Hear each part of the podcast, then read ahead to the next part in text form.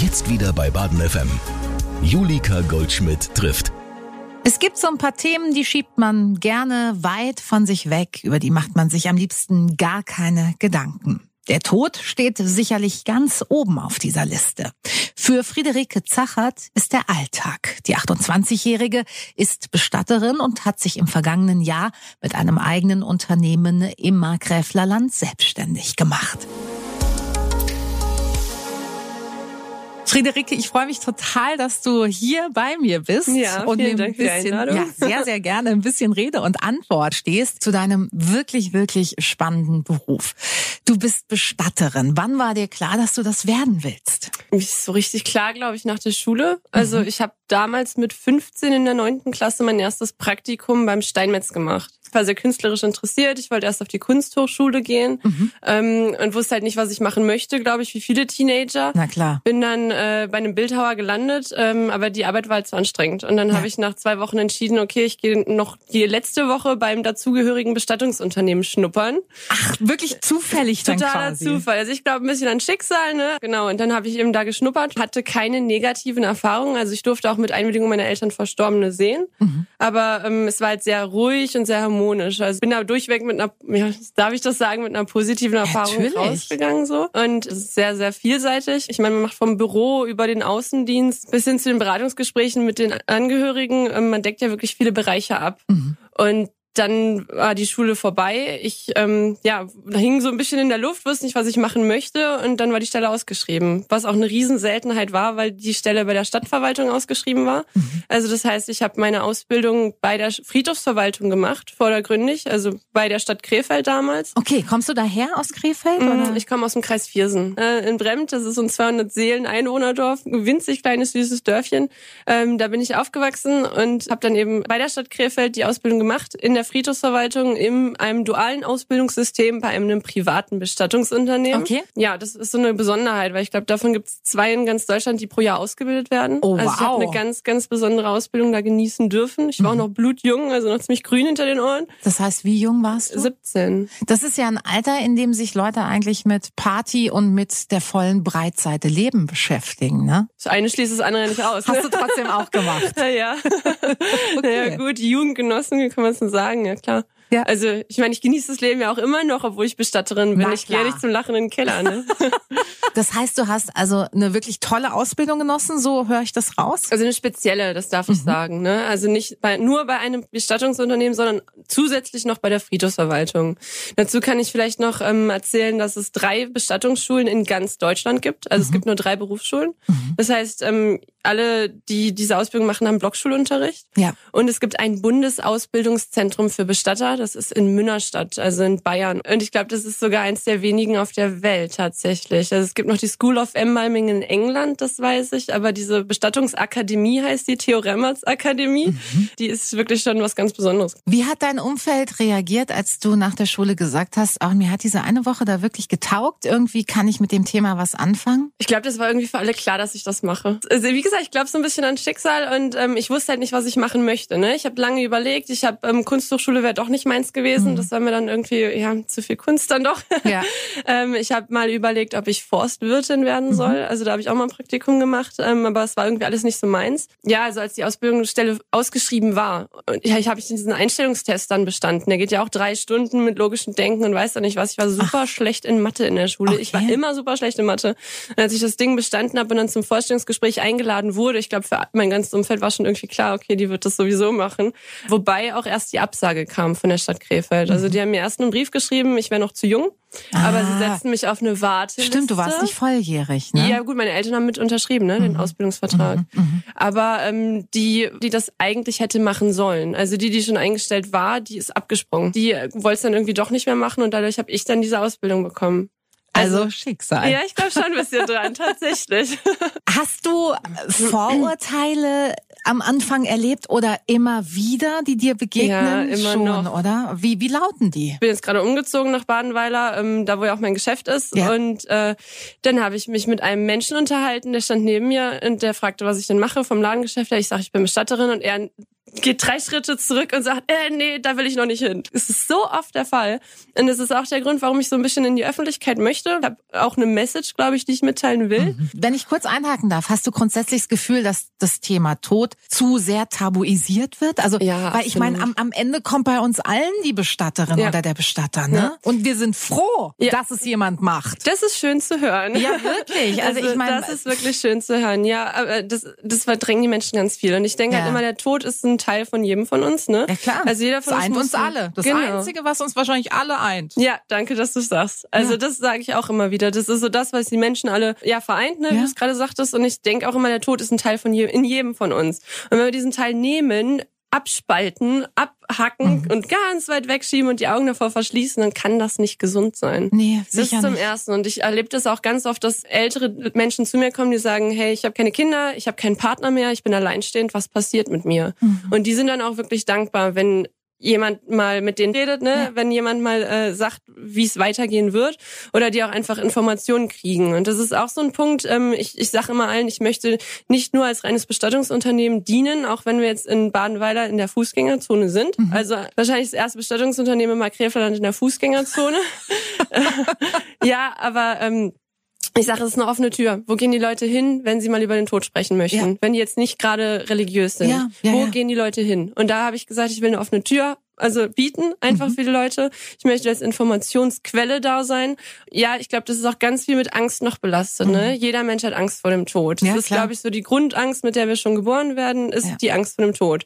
Und ich meine, ich kann die keinem nehmen, aber ich kann vielleicht ein bisschen mehr ja Licht ins Dunkel bringen oder ja, so. im wahrsten Sinne des Wortes. Ja, oder einfach mal drüber sprechen, ein paar mehr Informationen kriegen. Ne? Du hast gerade gesagt, Licht ins Dunkle bringen. Und das finde ich irgendwie ganz schön, dass du es so formulierst, weil ich war natürlich in Vorbereitung auf dieses Gespräch auf deiner Homepage. Okay. Und die ist auch schon anders, als man sie jetzt vielleicht von einer Bestatterin vermuten würde. Da ja. findet man kein Schwarz, sondern viel Grün, Farbe der Hoffnung, sehr freundlich. Das ist unsere Farbe, ja, tatsächlich. Ja. Und ich mhm. finde auch das Symbol unheimlich schön. Auf der einen Seite der Baum und auf der anderen Seite die Wurzeln. Ja, also, vielen Dank. Finde ich wirklich sehr gelungen.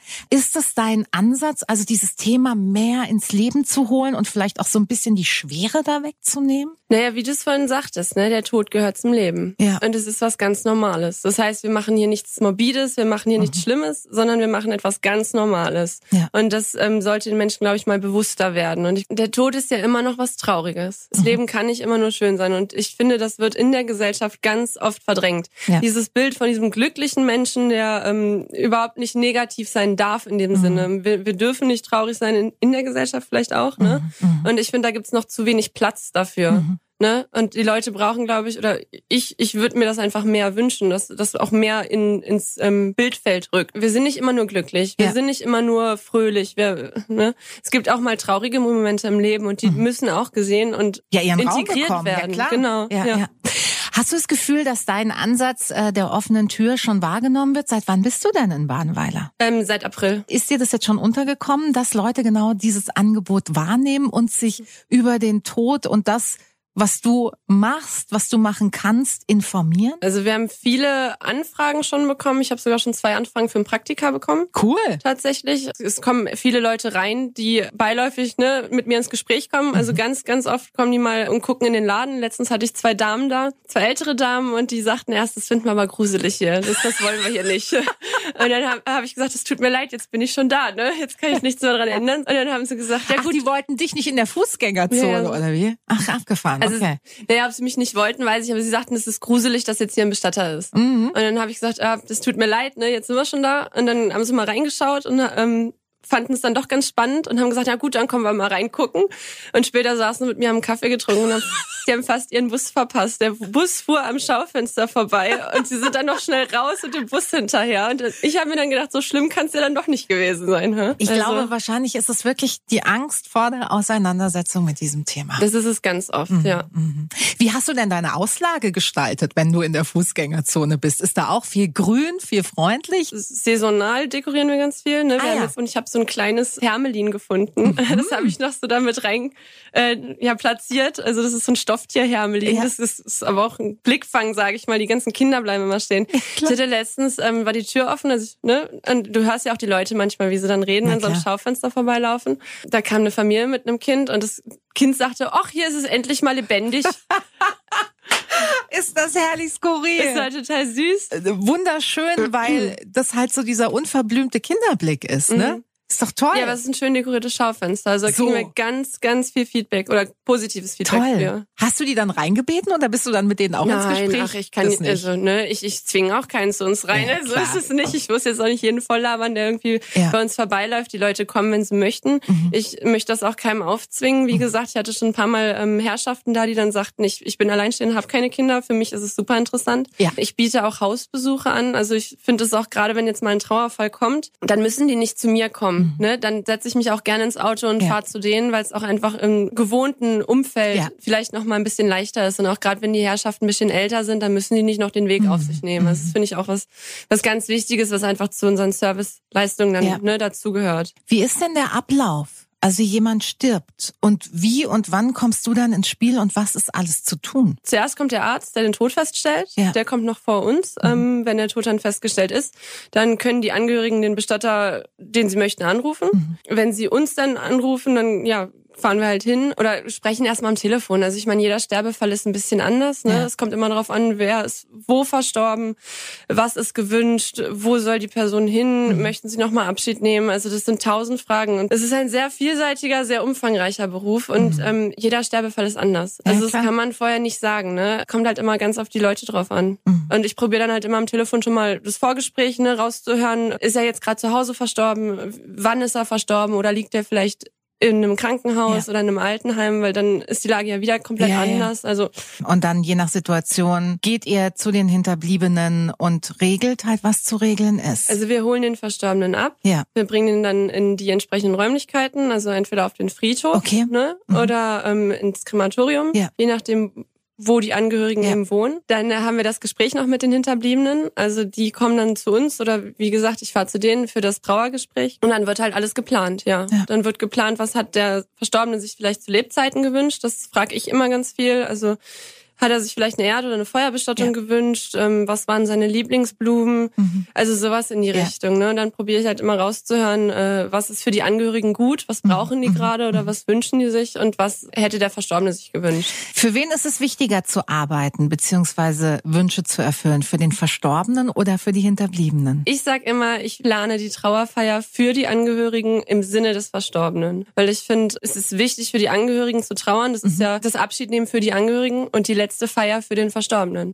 Es ist halt die Frage, was hat er sich gewünscht? Deshalb ist es immer gut, wenn man vielleicht zu Lebzeiten schon mal Viel klärt. ja, oder dr zumindest drüber nachdenkt oder mit seinen Verwandten oder lieben Leuten drüber spricht, ne? Hast du das Gefühl, dass aber auch das zu wenig stattfindet, genau aus dem Grund, den wir schon besprochen Ja, haben? ja. Schon, ne? Also das ist, ähm, ich sage immer, wenn man sich zu Lebzeiten nicht drüber unterhält oder wenn man den Tod zu arg verdrängt, dann steht nachher in der Todesanzeige, die 99-jährige Oma ist plötzlich und unerwartet verstorben. Ne? Ja. Und da kann man sich ja schon denken, die Leute reden halt immer weniger drüber, habe Ja. ich das Gefühl. Und schon Ja, ja. gar nicht, ähm, ich, ich habe auch öfter das Gefühl, dass die ältere Generation offener damit umgeht als ähm, Wirklich? Ja, definitiv. Okay. Also ich glaube, meine Großeltern reden offener mit mir darüber, Ah ja. als meine Eltern mit meinen Großeltern sprechen. Das Weißt ist abgefahren. Also, dass Das- so eine Generation dazwischen liegen Ja. muss, sozusagen? Naja, ich glaube, mit seinen äh, eigenen Eltern drüber sprechen ist auch schwierig. Mhm. Ja, Ne? Also ich meine, niemand möchte sterben. Ja. Und es ist auch einfach immer noch ein sehr, sehr trauriges Thema dabei. Absolut. Aber ähm, ich glaube, je mehr man darüber spricht und je mehr man sich damit beschäftigt, desto ähm, mehr können wir die auch die Angst darüber verlieren. Mhm. Ne? Also und desto sicherer werden wir. Und diese Sicherheit, die kriegt man ja nur, wenn man Informationen bekommt oder wenn man ne, mehr weiß. Total. Und ich meine, das Ja. ist zum einen wofür wir auch da sind, Mhm. ne, um einfach um Informationen rauszugeben und zu sagen, äh, so und so kann man es planen, äh, jeder wie er es sich wünscht, Ja. genau.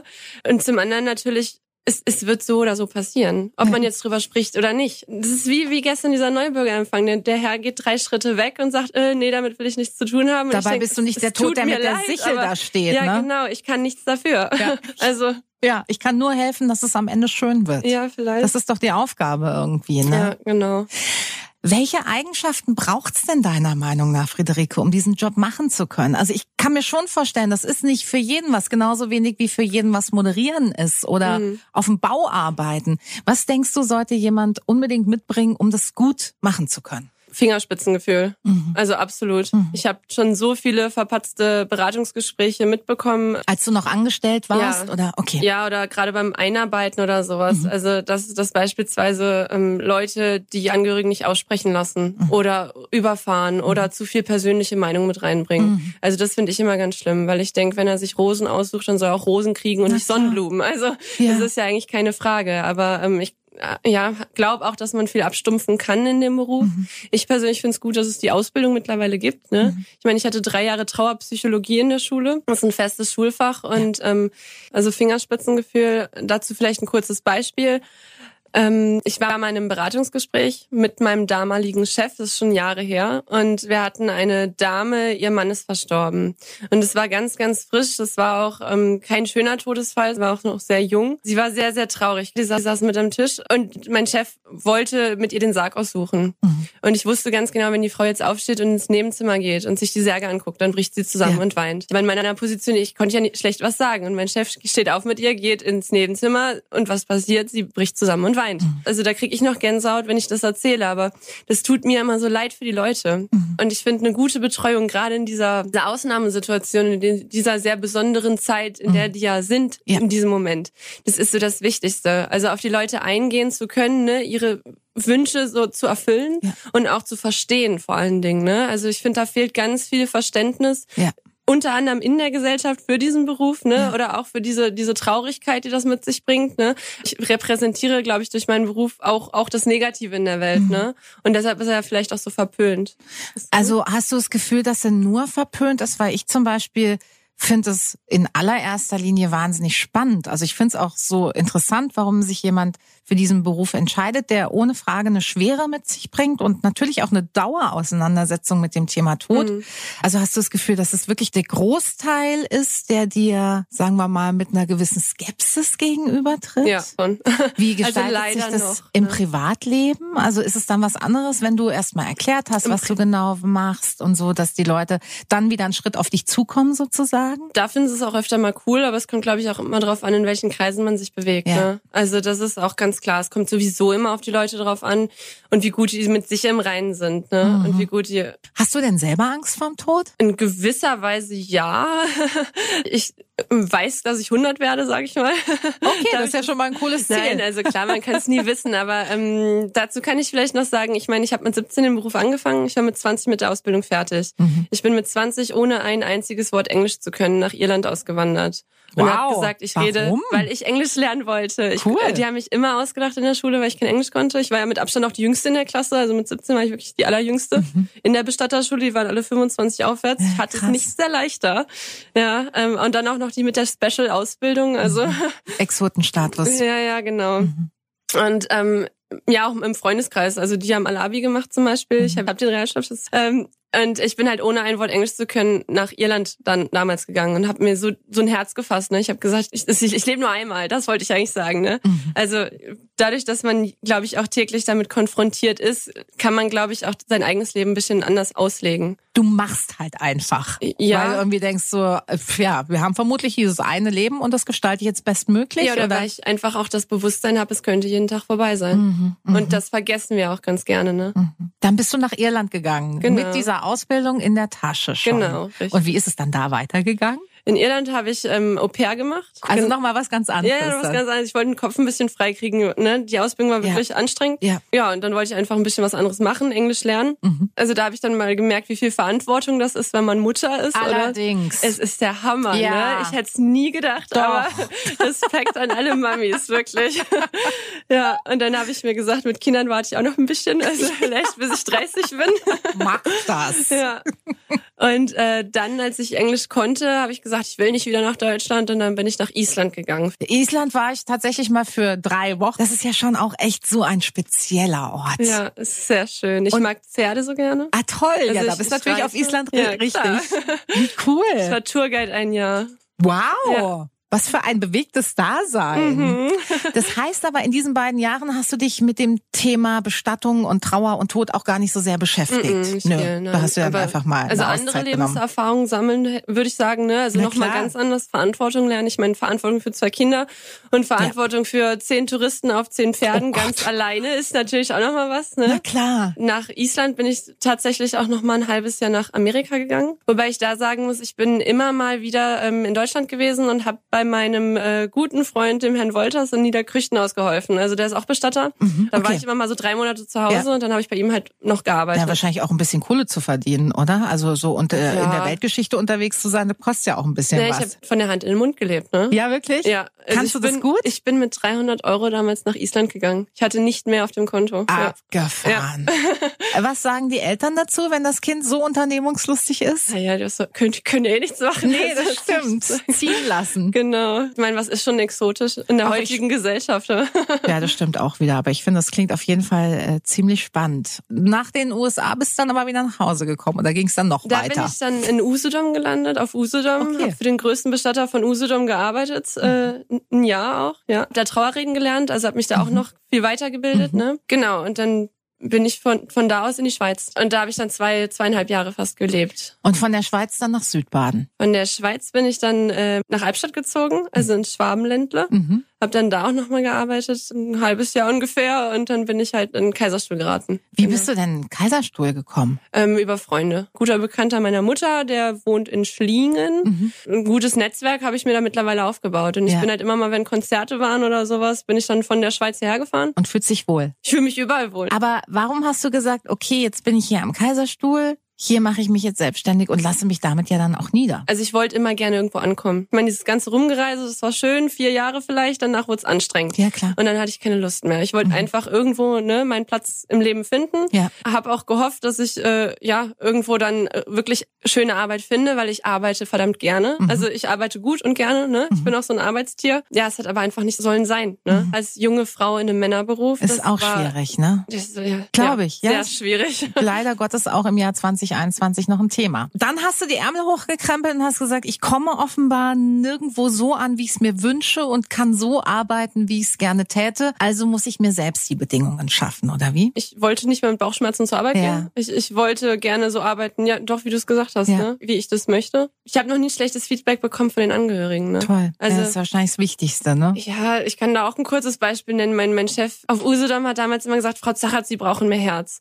Und einen Tag nachdem er dieses, also das gesagt hat, kam ein, ein Brief von einer Angehörigen und hat sich für diese sehr herzliche Bestattung bedankt. Und ich habe mir gedacht, das kann doch nicht sein, ne? Und es war halt auch ganz oft so, dass ich in einem Betrieb angekommen bin und der Chef hat dann gesagt, ja, Sie haben doch die Berufsausbildung, dann zeigen Sie mir mal, was Sie können. Also ohne mich einzuarbeiten. Ich habe mich so oft in meinem Leben selber eingearbeitet. Ich habe mal meine Chefin eingearbeitet. Das war auch äh, also Hardcore, was da abgeht teilweise. Jetzt bist du deine eigene Chefin. Dankeschön, dass du dir die Zeit genommen hast, hier zu sein, Friederike. Ich wünsche dir und deinem Unternehmen nur das Allerbeste. Julika trifft. Das ist der Talk für Baden.